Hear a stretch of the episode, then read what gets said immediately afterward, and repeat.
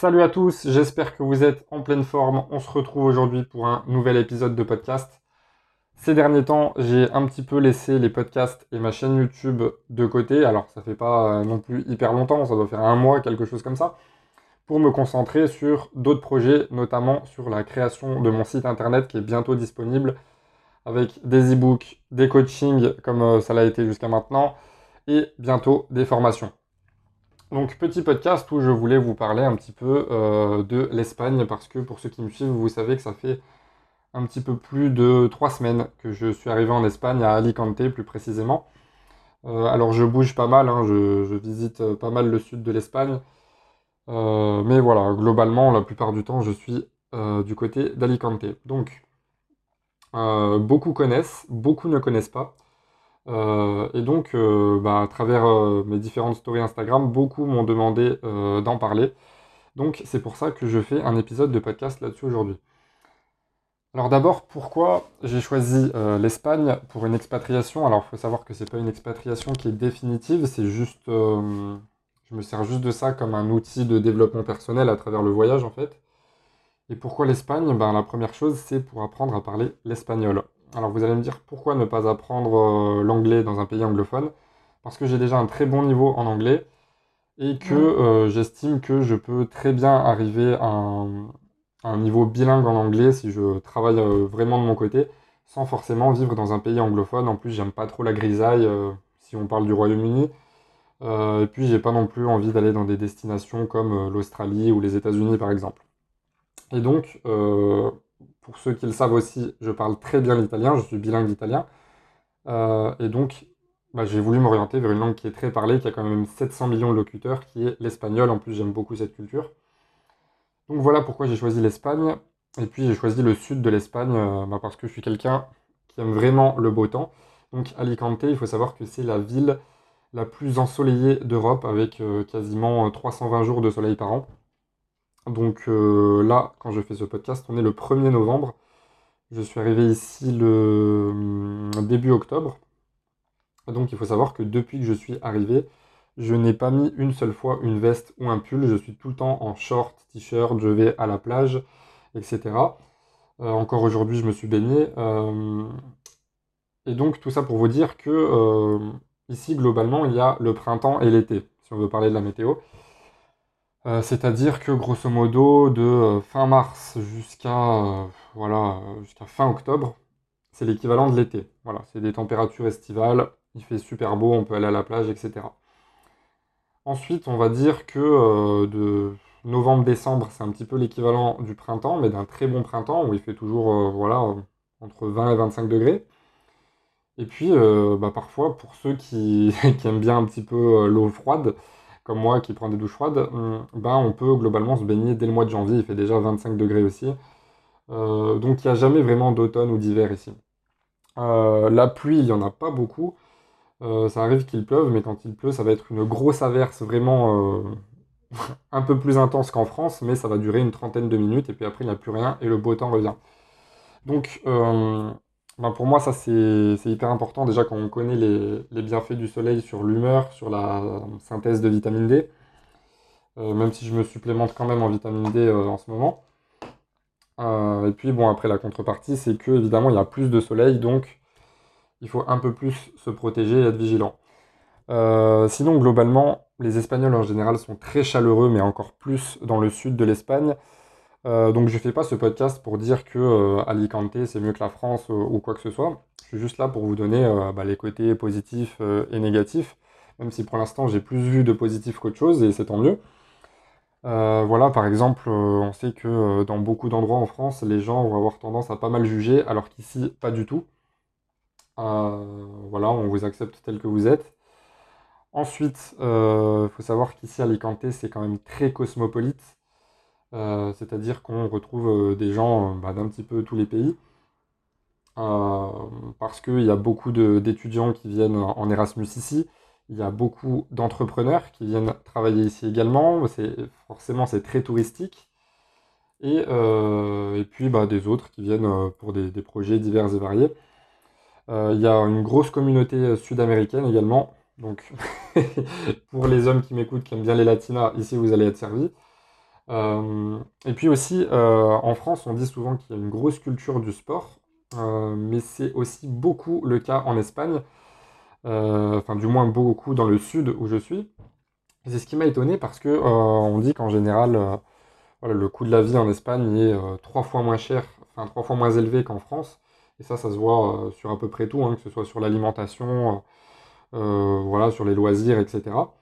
Par contre, il n'y a qu'une seule chose où j'ai vraiment vu que c'était plus cher qu'en France, c'est les salles de sport. Euh, voilà, si on prend une salle de sport euh, low cost en France, ça va être dans les 19 euros par mois, quelque chose comme, ça. Euh, alors qu'ici, une salle low cost, ça va être plutôt dans les 30-35 euros par mois. Et j'ai bien dit low cost. Ça veut dire qu'en France, pour une salle un peu plus haut de gamme, entre guillemets, on sera dans les 30 euros par mois. Alors qu'en Espagne, avec à ce prix-là, on a juste une salle low cost. Et en Espagne, si on veut mettre un peu plus cher, euh, ça va être dans les 80, 100 euros, 120 euros par mois. On n'aura pas une salle de sport, on aura carrément un centre d'entraînement. Ça fait un peu penser au centre sportif professionnel, où là, euh, bah, vous pouvez avoir accès à plein, plein, plein d'activités. Euh, donc vous avez bah, évidemment la salle de musculation, vous avez la piscine, vous avez quoi? Vous avez des terrains de tennis, des terrains de foot, des terrains de basket. Voilà, pour, pour un peu plus cher, vous avez ça, pour ceux qui ont les moyens. Mais du coup, moi, la question que je me suis posée, c'est pourquoi le coût de la vie est trois fois moins élevé qu'en France, et pourtant les salles de sport sont plus chères. Bah, ça s'explique par une bonne raison, c'est que euh, déjà on est à Alicante, dans le sud de l'Espagne, on est au bord de la plage, il y a forcément un gros culte du corps ici qui est mis en avant. Euh, voilà, j'ai, si on veut parler des filles, en France, vous rencontrez beaucoup de filles qui sont sportives, mais vous en rencontrez aussi énormément qui ne sont pas sportives. Moi, pour l'instant, toutes les filles à qui j'ai parlé, toutes les filles que j'ai rencontrées, qu'elles soient espagnoles ou euh, par exemple une fille argentine que j'ai rencontrée, euh, qui est aussi ma voisine, soit dit en passant, ben, pour l'instant, j'ai rencontré aucune fille qui n'est pas sportive, tout simplement parce qu'il y a un gros culte du corps qui est mis en avant ici. Euh, sans pour autant rentrer dans le manque de pudeur, même s'il y en a beaucoup qui, qui, ont des tenues un peu inappropriées, plus qu'en France aussi. voilà, on va toujours dans les deux extrêmes. Mais voilà, tout ça pour dire que selon les statistiques, en France, si on prend les inscrits d'une salle de sport, on dit que 30 à 40% des inscrits seulement vont régulièrement à la salle de sport, donc ils vont toutes les semaines et suivent leur programme à la lettre. Euh, ce qui fait que forcément, ça arrange les patrons des salles de sport parce que euh, bah, l'argent rentre, mais euh, les salles, elles ne sont pas blindées non plus. Donc ils n'ont pas besoin d'investir dans des locaux plus grands. Et ils peuvent toujours proposer des prix attractifs pour attirer encore plus de clients en sachant qu'il y en a toujours euh, voilà, 3 ou 4 sur 10 seulement qui vont être sérieux. Alors qu'en Espagne, euh, le taux d'engagement est plus élevé. On dit que c'est 60 à 70% des inscrits qui viennent régulièrement à la salle de sport.